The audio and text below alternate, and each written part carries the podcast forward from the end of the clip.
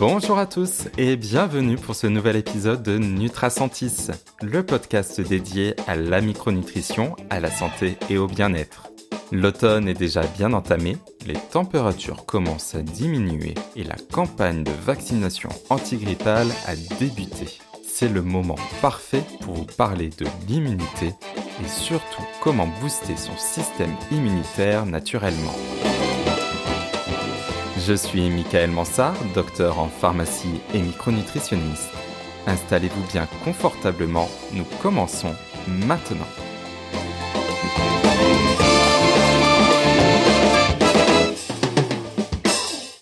Alors, qu'est-ce que le système immunitaire? Le monde qui nous entoure, notre environnement, est envahi de micro-organismes. Virus, bactéries, champignons, parasites, tous n'ont qu'un seul rêve, celui de rentrer à l'intérieur de nous.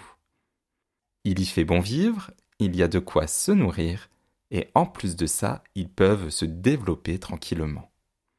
Enfin, pas tout à fait tranquillement, et heureusement pour nous d'ailleurs, car notre corps possède des moyens de protection, et je dirais même un double système de protection. La première protection est une protection externe, un rempart, un château fort que les micro-organismes doivent passer. Ce rempart est composé de barrières physiques et chimiques. La peau et les muqueuses constituent nos barrières physiques. La peau représente entre 1,5 à 2 mètres carrés, ce qui est déjà une bonne surface d'exposition aux micro-organismes. Faisons maintenant un zoom sur les muqueuses. Nous retrouvons entre autres la muqueuse pulmonaire, génitale, mais surtout la muqueuse digestive. Allez, petite question. Quelle surface représente-t-elle? Un indice, ce n'est pas 2 mètres carrés comme notre peau.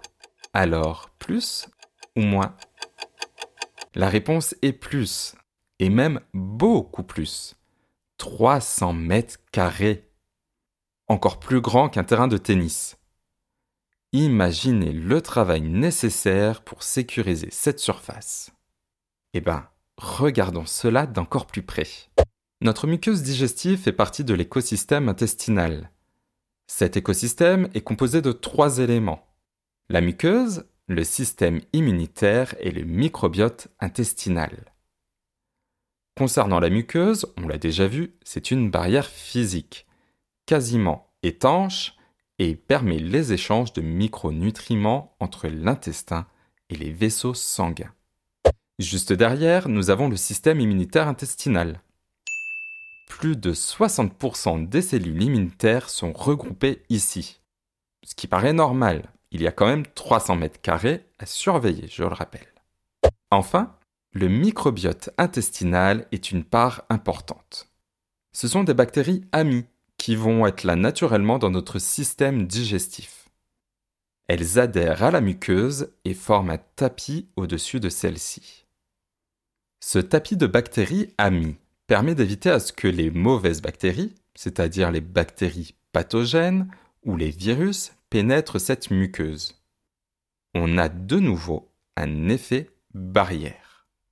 Si l'un de ces piliers de cet écosystème intestinal s'effondre, c'est l'ensemble qui sera déstabilisé et facilitera l'entrée des agents pathogènes.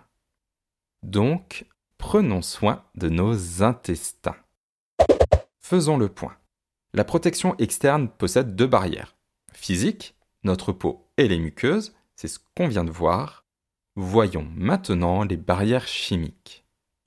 La salive, les larmes, le suc gastrique ainsi que les différents mucus sont nos barrières chimiques. Petit focus sur le mucus. Le mucus présent au niveau bronchique permet de retenir les poussières et microbes en les englobant. Ils sont ensuite tractés grâce à des cils présents sur la muqueuse bronchique, puis sont évacués, soit par éternuement, déglutition ou mouchage. Ainsi, ces micro-organismes n'atteignent pas nos poumons. Alerte, alerte, alerte, alerte. Ah, les micro-organismes ont rivalisé d'ingéniosité et ont réussi à percer nos remparts. Que faisons-nous? C'est pas grave.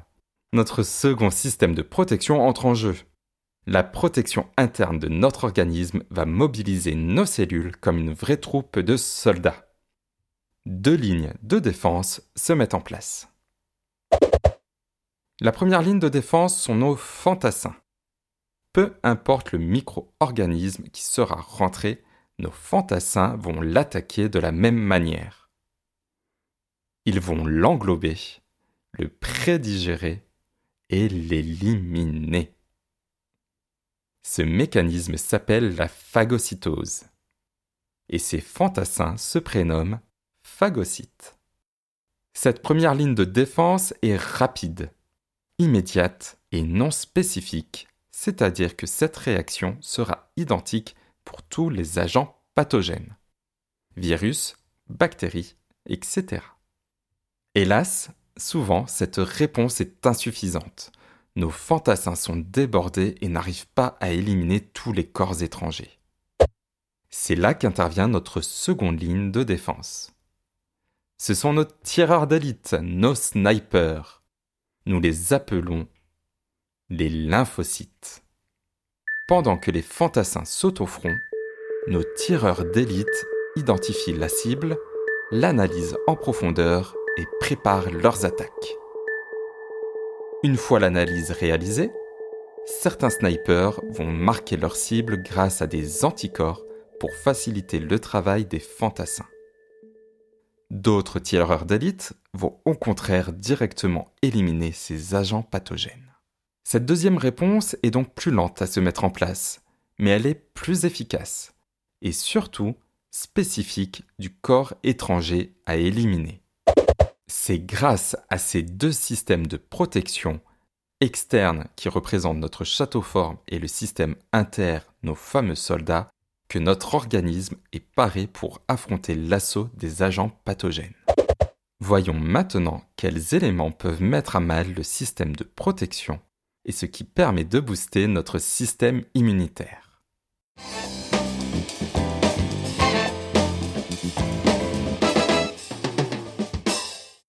Pour éviter l'affaiblissement de notre système immunitaire, il y a quatre points à retenir.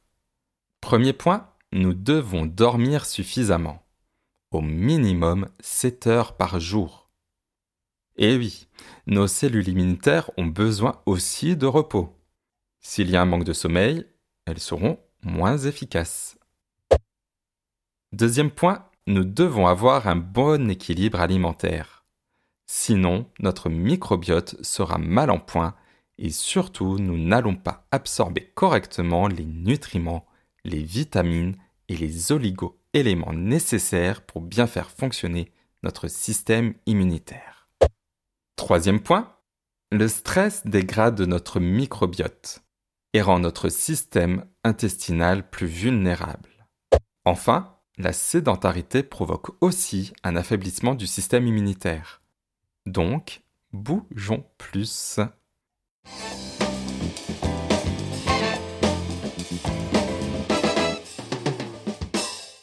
Maintenant que je vous ai expliqué le système immunitaire de façon très schématique, nous allons voir comment le booster.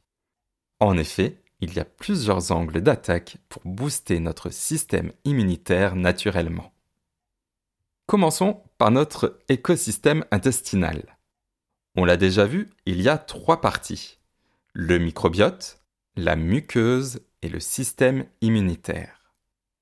Si l'un de ces trois piliers flanche, c'est l'ensemble de l'écosystème qui sera perturbé et deviendra une porte d'entrée pour les pathogènes.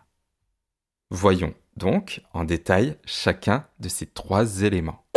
Une muqueuse intestinale saine est quasiment étanche. Elle laisse passer uniquement ce qui est nécessaire pour notre organisme, les nutriments et les vitamines.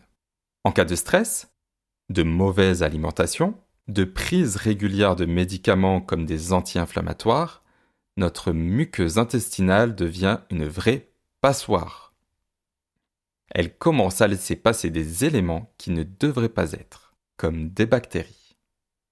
Pour cela, nous allons cicatriser notre intestin grâce à de la glutamine que l'on retrouve essentiellement dans la viande, l'œuf et les poissons, ou sinon en complément alimentaire à hauteur de 2 à 3 grammes par jour pendant au moins 3 mois. Passons maintenant au microbiote. Notre microbiote intestinal est le reflet de notre alimentation. Si vous mangez souvent fast-food, votre microbiote sera de type fast-food, c'est-à-dire peu diversifié, pas de bonne qualité, donc inefficace. Au contraire, si vous avez une alimentation de type méditerranéenne, votre microbiote sera le reflet de cette alimentation. Bien diversifié, quantité, de très bonne qualité et surtout très efficace qui va justement jouer son rôle d'effet barrière. Donc, pour restaurer un microbiote, nous changeons notre alimentation et on apporte des prébiotiques pour nourrir notre flore intestinale, tel un engrais, et des probiotiques pour aider nos bactéries amies. Les probiotiques, ce sont les fibres. Donc les céréales complètes, les fruits, les légumes, ou sinon les compléments alimentaires de type fructo et galacto-oligosaccharides ou l'inuline. Les probiotiques sont retrouvés dans l'alimentation à travers le chou fermenté de la choucroute, le kéfir, les yaourts ou en complément alimentaire contenant des lactobacilles et des bifidobactéries. Dernier pilier, le système immunitaire en lui-même. Le but ici, c'est d'apporter les vitamines et les minéraux nécessaires à son bon fonctionnement. La vitamine phare du système immunitaire, c'est la vitamine D. Le principal rôle de la vitamine D est d'activer les lymphocytes. Rappelez-vous, ce sont nos tireurs d'élite qui interviennent dans la protection interne. Mais où va-t-on retrouver cette vitamine D? La première source de synthèse de cette vitamine est notre soleil. Le problème, c'est qu'en hiver, on a beaucoup moins de soleil, donc forcément moins de vitamine D. Alors, heureusement pour nous, nous en retrouvons dans l'alimentation, que ce soit dans les poissons gras, les œufs ou le lait. Cependant, cet apport alimentaire est souvent insuffisant. La recommandation d'apport de vitamine D est de l'ordre de 15 microgrammes par jour pour la population générale. Or, la dernière étude 1K3 montre que cet apport est uniquement de 3 mg par jour, d'où l'importance d'une supplémentation en vitamine D en hiver. Au minimum 10 microgrammes par jour, soit 400 unités internationales mais dans le cadre de l'immunité, nous retrouvons des doses de 25 microgrammes par jour, soit 1000 unités internationales. On choisit sa vitamine D naturelle de préférence, à base de l'anoline ou d'huile de colza pour les véganes. Un petit aparté sur la vitamine C. L'apport alimentaire est largement suffisant pour satisfaire nos besoins dans l'immunité. On la retrouve dans tous les fruits et les légumes, comme le cassis, le brocoli, le poivron et le kiwi pour ceux qui en contiennent le plus. Et les seules personnes concernées par une prise de compléments alimentaires sont les sportifs. Sinon, aucun intérêt. Passons maintenant aux oligoéléments. Et débutons avec l'autre star de ces dernières années, je veux parler du zinc. Le zinc a la même action que la vitamine D et va stimuler les lymphocytes nos tireurs d'élite. Le zinc a un petit plus, qui est de limiter la tempête inflammatoire. En effet, lors d'une infection, tout l'organisme est en alerte et beaucoup de signaux inflammatoires sont diffusés. Afin d'éviter que cela devienne une cacophonie, le zinc est là pour calmer le jeu. Le zinc est retrouvé dans les germes de blé et les huîtres. Bon, c'est pas toute l'année, mais au moins en hiver, avec les fêtes de fin d'année, vous voilà prêt à faire le plein de zinc. Sinon, on le retrouve dans le bœuf, les huiles et le cacao. Et en ce qui concerne la complémentation, nous allons favoriser le zinc sous forme de bisglycinate, de picolinate ou amino complexés. 10 à 15 mg par jour dès l'automne et pendant toute la période hivernale. On a discuté de vitamines, d'oligo-éléments, de probiotiques, voici le tour des plantes.